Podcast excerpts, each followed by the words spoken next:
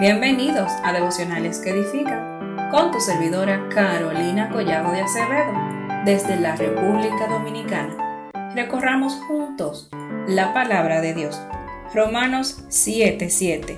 ¿Qué diremos pues? ¿La ley es pecado? En ninguna manera. Pero yo no conocí el pecado sino por la ley, porque tampoco conociera la codicia si la ley no dijera no codiciarás.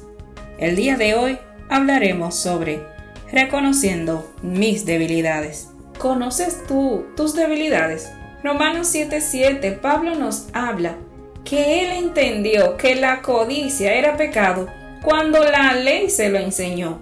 Cuando él entendió la ley, entendió que habían cosas que estaba haciendo y eran pecado.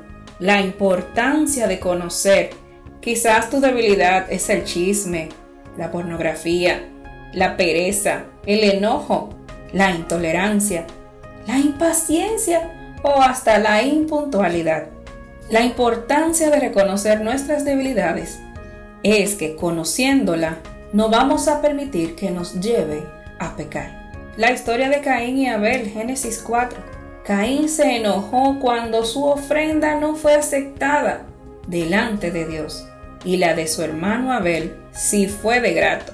Él hubiese podido buscar otra ofrenda, darse cuenta que no era eso lo que el Señor quería, sino un sacrificio.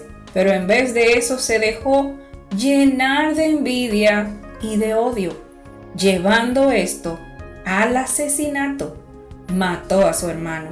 No permitas que por ocultar tu debilidad cometas un pecado. ¿Y sabes quién sí está pendiente a reconocer tus debilidades? Sí, ese mismo. Satanás está como león rugiente esperando a quien devorar. Él no puede saber lo que estás pensando, él no está en ti, pero sí ve tus actitudes, tus debilidades y la usa en tu contra. ¿Sabes algo peor que no reconocer tus debilidades? Es saber cuáles son y coquetear con ellas o jugar con tus debilidades. Jueces 16 nos habla sobre Sansón. Sansón fue elegido o apartado para ser nazareno. Este tenía que cumplir con varias reglas o normas. Una de ellas era que no iba a pasar navaja sobre su cabeza. Sabemos que la fuerza de Sansón no vino por su pelo. El Espíritu Santo trabajaba en su vida y hacía la obra. Pero uno de los mandatos era no cortar su pelo. Él lo sabía. Y cuando Dalila fue y le decía, dime, dime y dime, él comenzó a jugar. Él conocía la debilidad, pero le dijo varias veces, es esto, es aquello, y nada pasaba, hasta que ella lo convenció. Él le dijo su debilidad y cayó. Debemos conocer nuestras debilidades y trabajar en ellas, permitir que Dios nos dé fuerza y hasta que las elimine, si es su voluntad. Así es, si es su voluntad.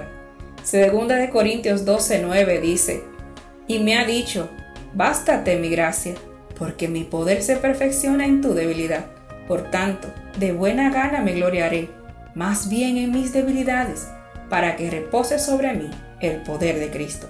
Reconocer mis debilidades no me hace menos.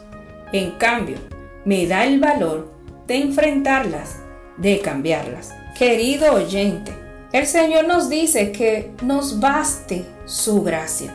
Cuando entiendo, conozco mi debilidad, voy a Él buscando ayuda, buscando refugio, buscando fortaleza.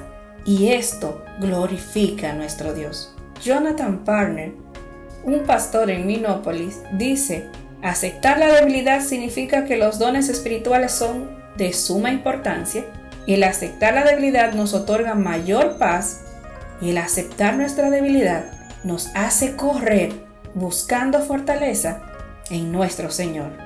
Que podamos hoy reconocerlas. Si no sabes cuáles son, pide a Dios que te muestre, que escudriñe tu corazón y te haga saber en qué área debes rendirte a Él. Salmo 139, 23 y 24. Examíname, oh Dios, y conoce mi corazón. Pruébame y conoce mis pensamientos. y ve si hay en mí camino de perversidad y guíame en el camino recto.